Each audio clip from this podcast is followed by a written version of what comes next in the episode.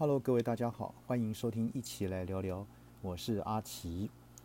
今天想和各位来谈谈，呃，为什么很多人这个啊接种疫苗之后呢，身体会不舒服，甚至呢还发生了一些呃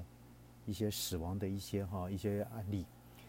呃，所以呢，呃，接种新冠这个肺炎疫苗前呢，有必须知道的几件事情，那来跟各位来这边做啊一些分享。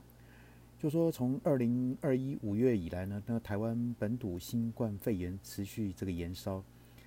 那当然哈，这个呃好消息是哈，有陆陆续续有一些这个呃疫苗哈，就从国外进来的要开始慢慢的来做一些哈施打。那当然，那然而呢，这个民众呢在期待这个疫苗这个接种之余呢。啊，面对台湾已经开始施打的这个牛津哈，这个 A Z 疫疫苗，已经以及呢即将开打的这些莫德纳这疫苗，还有呢进入临床试验第二期，预计在七月份供货的联雅高端的国产疫苗等等。那我们不禁会想说，究竟该打哪一个比较好的一种啊的这种这种想法跟思考，那自然而然就会出现了，就说。想要慎选疫苗，对个人健康啊谋求最大的保障，这是人之常情。那然而呢，在挑选疫苗之前呢，我们更得先具备一些相关的知识，才能有效呢试读啊疫苗的一些相关知识，然后呢为个人的身体健康做出最合适的一个决定。好，那首先我们要问，这个所谓疫苗的效力跟疫苗的效果有什么不同呢？首先呢，新闻媒体这个常常有关于这个疫苗的这个效力的一个报道，啊，然而呢，我们该如何解读疫苗效力呢？呃，其实所谓疫苗效力，指的是临床试验时呢，这个施打疫苗的受试者和施打安慰剂的受试者，那两者呢相较下的疾病发生率。那至于所谓的疫苗效果，指的是疫苗上市。开打之后呢，在真实的世界里可以达成的一个保护效果。举例来说，各疫苗厂啊公布的临床试验数据是疫苗效力。那由研究机构实施调查，这个这个以色列这个施打这个辉瑞啊 B N T 啊一六二 B 二的这个哈疫苗后的结果，所得出的一个数据呢，则是疫苗效果。好，那接下来我们要问呢？哪一个厂牌的疫苗比较有效呢？所以呢，搞懂了疫苗的效力跟疫苗的效果两者的差别后呢，接下来我们要知道的是，就是许多人关心的问题：哪一种疫苗比较有效？那从上述的这个疫苗效力的定义，我们可以发现，疫苗效力的数据是由临床试验推算而来的。那然而呢，由于每一款疫苗执行临床试验的时空脉络都不同，我们很难直接比较两款疫苗的效力。也就是说，所谓疫苗效力呢，只能作为参考值，无法直接拿这个呢来评估多种疫苗之间的啊这孰优孰劣。好，那接下来我们再问，所谓不良事件跟不良的反应该如何来解读呢？那在哪一种疫苗比较有效之外呢？民众施打疫苗前呢，另外一个会考量的地方就是打完疫苗会不会有副作用。然而呢，在回答这些问题前呢，得先搞懂疫苗接种后不良事件跟不良反应之间的一个差别。那根据呢这个卫生福利部疾病管制署的一个资料，所谓不良事件指的是。疫苗注射后发生的有害反应，虽然反应发生的时间点啊，的确在施打疫苗之后，两者之间却不一定存在一个因果关联。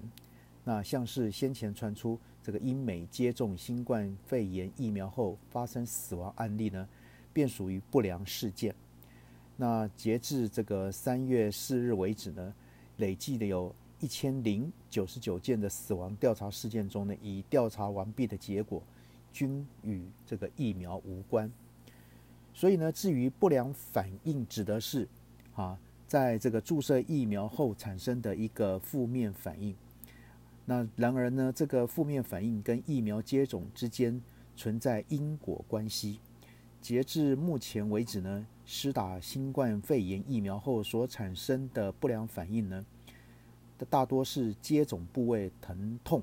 红肿、疲倦、头痛、肌肉酸痛、体温升高等。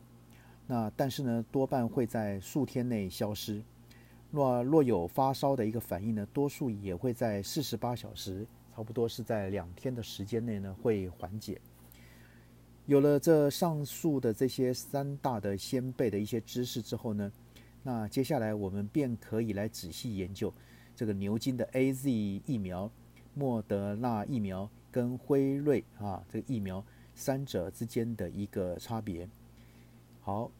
那。在理解开打之前，哈，要必须注意的一些相关啊的一些事宜。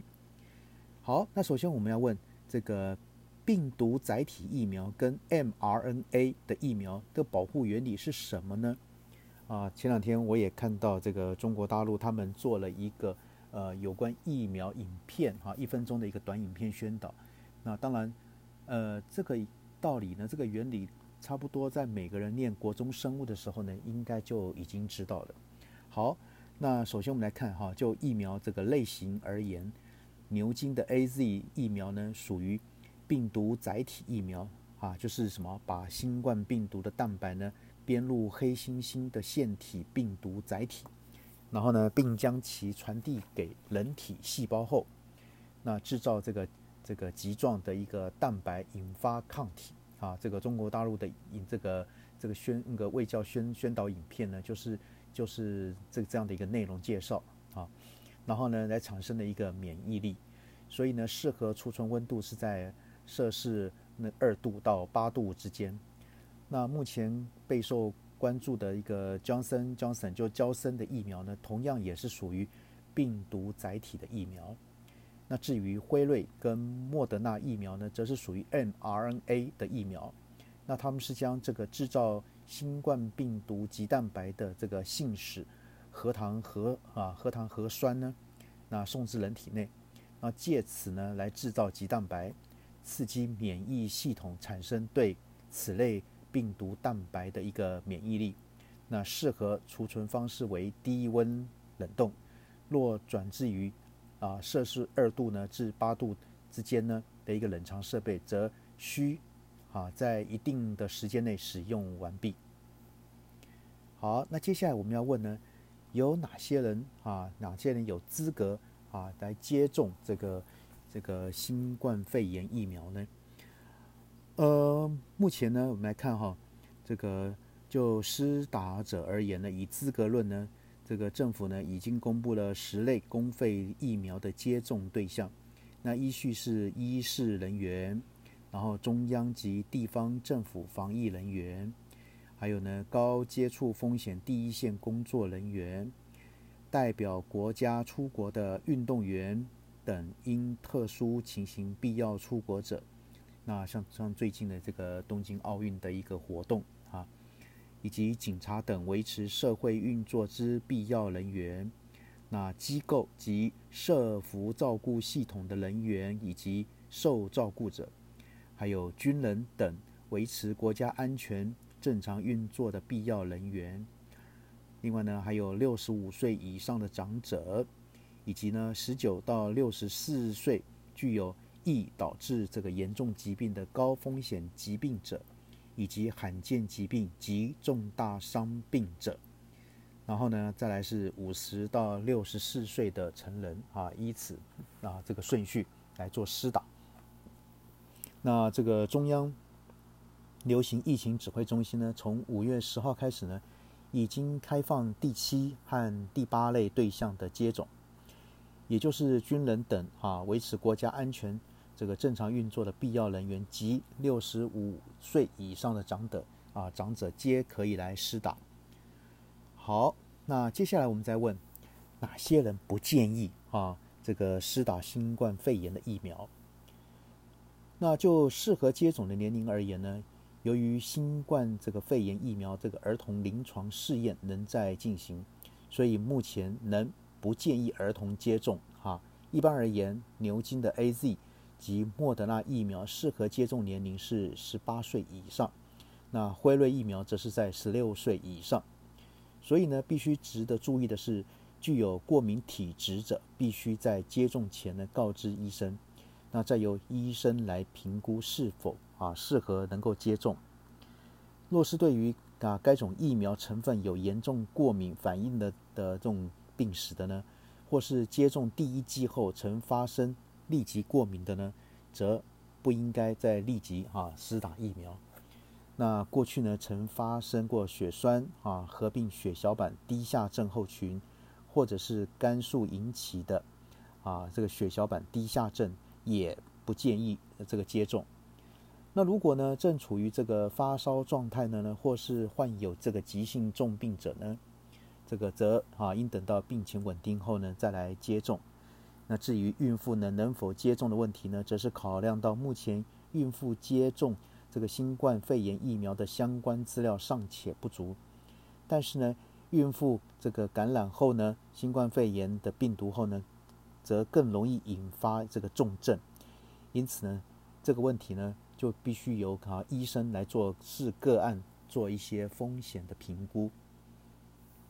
好，那我们再问，那打完这个新冠肺炎疫苗之后，我需要注意什么事呢？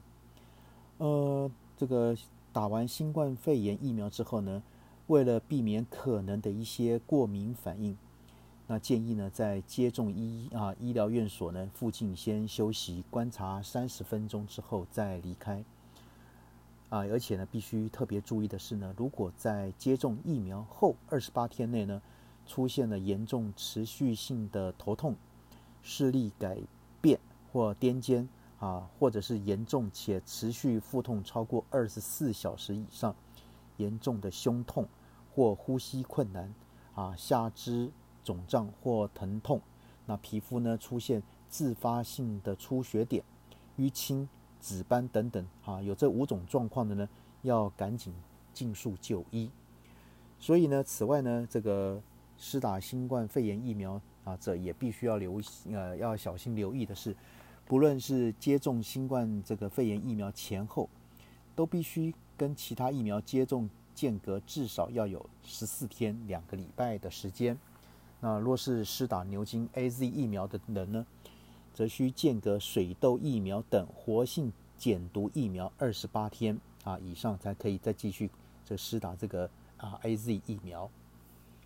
好，那我们再接下来问呢，假设呢接种完第一剂后呢？疫苗跳针了怎么办呢？就打不到第二针怎么办呢？啊，所以我们都晓得，像这个牛津的 A Z 疫苗啊、莫德纳疫苗啊，还有辉瑞这个疫苗，都是以接种两剂啊为原则。所以呢，部分已经施打这个第一剂新冠那个肺炎疫苗的民众呢，便会担心，如果在这个建议接种时间内呢，等不到第二剂疫苗怎么办呢？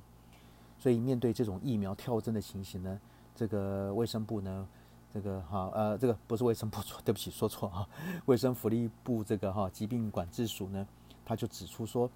啊若是两剂这个新冠这个肺炎疫苗接种间隔超过了建议的时辰呢，则请尽速施打第二剂疫苗，但不需要啊重新施打第一剂疫苗，啊这也可以让很多人这心里面就比较安心。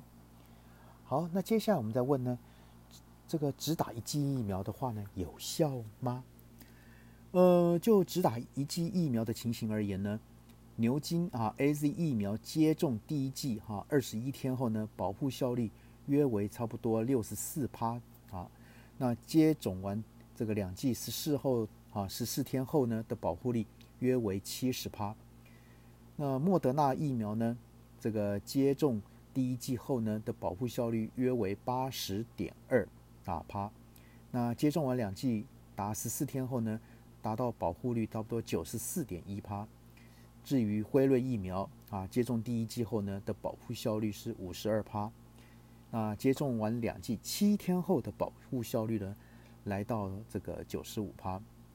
所以呢，必须注意的是，打完第一剂啊新冠肺炎疫苗后呢。这个疫苗是那个效力呢，才会随着施打后的时间变化，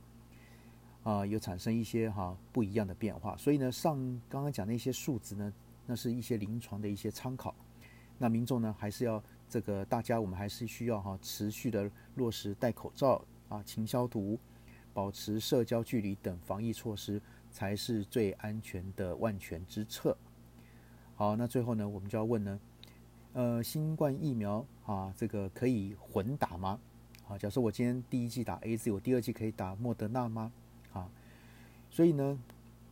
到底可不可以混打呢？针对这一点呢，其实目前啊很多国家都有这个情形进行研究，还没有定论。呃，当然以现阶段哈这个卫生哈福利部疾病管制署的公告而言呢，不建议两剂啊施打不同的厂牌疫苗，但若是已经混打完了呢，也不建议再补接种。所以呢，啊这个我们在。深入这个了解这个有关于新冠肺炎疫苗这几件事情之后呢，那除了静待啊，看你是排在分在第几类接种的一个顺序之后呢，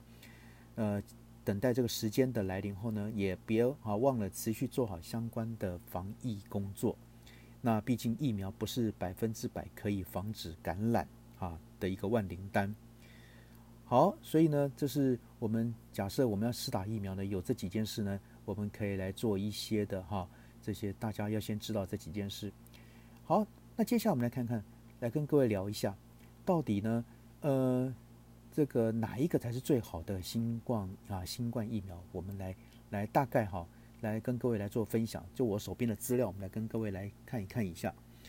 呃，当然啊，有的专家讲说，能打的疫苗就是好疫苗，为什么呢？因为它均能啊有效降低重症。呃，当然，我们每个人都想要打自己心中的一个理想的一个哈疫苗品牌。可是有时候在这疫苗啊，目前以台湾的情况来看的话，没那么多啊这疫苗的一个可选择下，那怎么办呢？好，呃，其实哈不同的厂牌疫苗保护力啊，不能没办法做直接的一个比较。当然，刚刚讲的哈，我刚刚有跟各位分析过，说哈这个打完一剂哪一个疫苗打完一剂啊，它的保护力有多少等等。但是呢，呃，像美国的这个疾管局的这个哈局长这个佛奇博士哈，他坦白说说，不同的疫苗啊是不可以做横向比较的，因为那个没有什么意义，啊，没有什么意义。好，那首先我们来看看英国的研究哈，他认为呢，这个 A Z 疫苗跟辉瑞疫苗保护效果差不多，啊，它保护它那。有他做了三十八万名的一个志愿者，分别打过两种这个厂牌的疫苗后呢，那长期以 PCR，然后呢持续来检测，观察有无确诊重症或无症状的呢？结果发现，不管接种哪个厂牌的疫苗，效果都差不多。像是呢打完第一剂哈，三周后防护力呢，牛津 A Z 疫苗为六十一趴，辉瑞呢是六十六趴。那打完这个两剂之后呢，牛津的这个 A Z 的防护力呢是七十九趴，辉瑞呢是八十趴。那当然还有另外一组研究，则是拿 A Z 跟辉瑞哈来做比较，那一样发现就说没有啊，真的是没有差异啊，这是还是有别人这个，我相信有很多一些临床临床这个研究者哈，这个在这个时候呢会呃做很多相关的一些哈这个一些一些临床研究。那当然啊，这个 A 啊流进的这个 A Z 疫苗能有少数的副作用，怎么解呢？啊，这个目前哈确实这个 A Z 疫苗的血栓物的问题没有解决，因为呢，在国外的研究确实看到是二十五万分之一的几率会有一些严重的不良反应。那当然，台湾哈也开始哈一样都有一些问题的出现。呃，好，那那至于啊外界好奇，就说我们。台湾国产的高端疫苗怎么跟国际间的疫苗来做比对呢？那当然有人认为说，现在哈专家认为说，现在这个阶段呢很难做直接的比较。那先等这个卫福部食药署探讨这个 EUA 要不要过，然后拿国产这个疫苗临床二期的结果跟 AZ 疫苗产生的抗体来做比对，才会知道结果。所以呢，重要的是我们当我们身边的我们的亲人呢，或是自己要。这个符合施打这个疫苗对象的时候呢，千万别碍于疫苗厂牌的问题而犹豫不前，因为呢，群体免疫啊，就大家当当当大家都哈打了疫苗，然后呢达到达到这个免疫效果之后呢，才是终结疫情的一个重要的途径了哈。那当然，专家也认为说，当打疫苗后的重症几率下降呢，没办法产生那么多的一个病毒量之后呢，自然而然就会有效的压抑住这个疫情，让病毒变异的机会变少。好，这才是最重要的一个哈一个做法。所以好，那有我刚刚也跟各位讲哈，不管是 A Z，不管是 B N T 辉瑞，然后呢，不管是这个莫德纳疫苗，事实上哈，对大家现在来讲。呃，假设排到你该打什么疫苗呢？我想大家就赶快去，因为呢，毕竟啊，这个有疫苗打啊，至少是能够能够降低啊这个疫情感染的这种哈这种风险。好，那今天呢，呃，先跟各位谈到这边，那接下来呢，这个我们再找一些别的议题来跟各位做一些分享。那也希望今天的这个